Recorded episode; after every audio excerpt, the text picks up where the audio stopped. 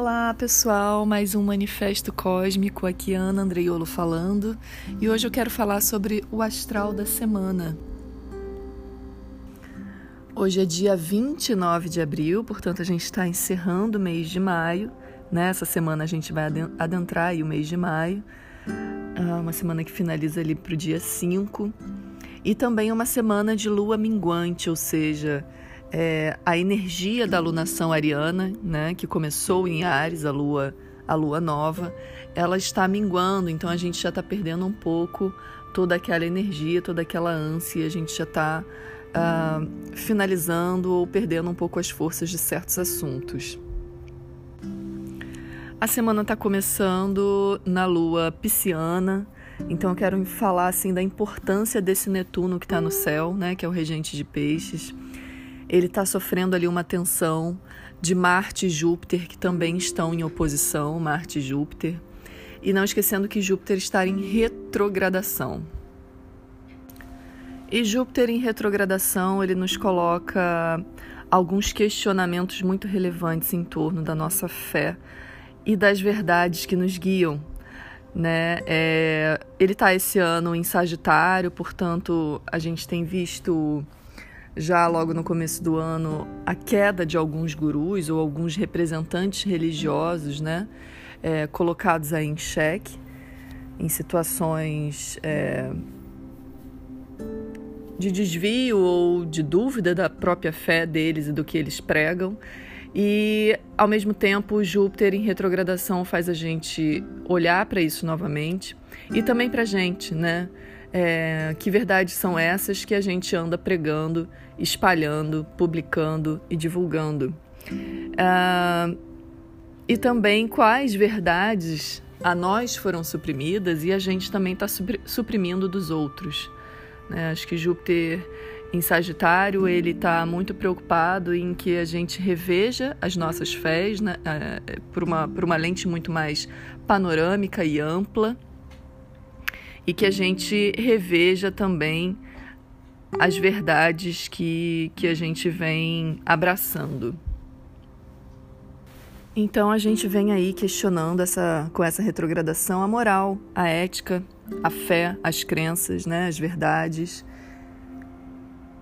os conhecimentos também que a gente busca, né, dentro das nossas leituras e estudos, o que que vem calcando aí o nosso ser e que a gente também vem espalhando. Ao mesmo tempo, esse Júpiter ele está tensionado por Netuno em Peixes, que também traz essa questão da fé de uma forma muito muito intensa, né, e muito uh, dentro de uma idolatria. Então, cabe a gente ter muita cautela quem que a gente está colocando aí em pedestal e, e idolatrando. Então, alguns assuntos desse, desse ponto podem retornar aí ao longo dessa semana ou podem também pedir uma certa conclusão ou perda de força, já que a gente está falando de uma lua minguante. Pode ser que ou a gente se agarre é, a algum tipo de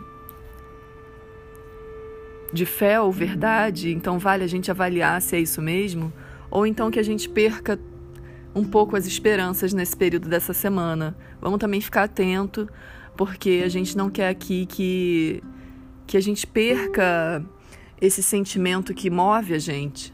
Né? A gente precisa acreditar, acreditar em nós, no humano, no outro. O que justamente a gente está falando é do acreditar sem a cegueira, né? do acreditar sem a idolatria. Então, para a gente ter uma certa uh, diferenciação do que é esse, esse acreditar e o que tem direcionado a gente também. Ao mesmo tempo, esse Marte ali em Gêmeos uh, também sofrendo tensão por Netuno e por Júpiter, então Parece que há assim um certo enfraquecimento das tomadas de atitude, a gente pode se sentir muito confuso em como agir, no que fazer e como levar as coisas adiante, né, no sentido da ação, né, e da nossa vontade de agir. Então a gente pode se sentir um pouco minado, um pouco mais cansado, um pouco mais em estado de fadiga. E talvez seja isso mesmo, né? Talvez seja para gente não ter é, tantas certezas de atitudes durante essa semana e deixar o solo descansar um pouco, quem sabe. Acontece que todas as dúvidas que surgirem durante essa semana é, elas serão pertinentes porque a gente está falando de um Marte em Gêmeos, então ele fala justamente dessa questão da informação, da comunicação. Então a comunicação ela pode estar tá ou excessiva demais ou passiva-agressiva, né? Aquela coisa de de querer argumentar demais e ao mesmo tempo em excesso e ao mesmo tempo com, com essa questão da idolatria das próprias verdades. Então a gente precisa também olhar para isso com cuidado e, e aceitar que de repente o melhor essa semana não ter tantas certezas assim.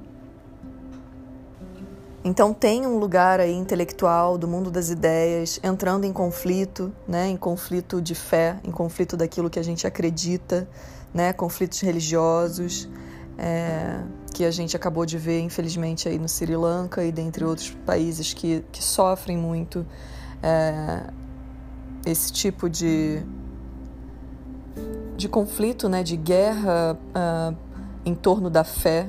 Então é sobre isso que a gente está falando e a gente pode trazer isso para o âmbito social e a gente pode trazer isso para o âmbito pessoal, né? Onde que isso entra em nossas vidas, aonde que isso entra em conflito em nossas vidas, aonde que isso é, nos tira energia ou nos coloca em excessos.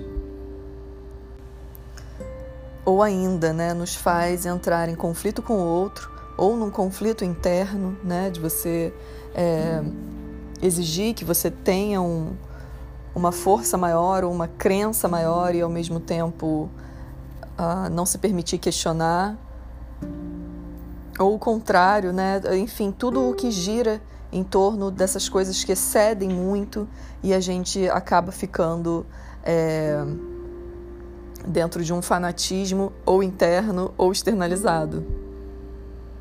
Ao mesmo tempo, é, Sol em touro e Urano em touro ainda continuam em conjunção, apesar de já ser uma conjunção separativa, né? Eles já chegaram no grau exato e agora eles já estão é, se separando, mas ainda assim estão em conjunção, então ainda há uma força ali acontecendo é, em torno dessa conjunção muito reformadora reformadora de estruturas e de como a gente lida com as questões materiais.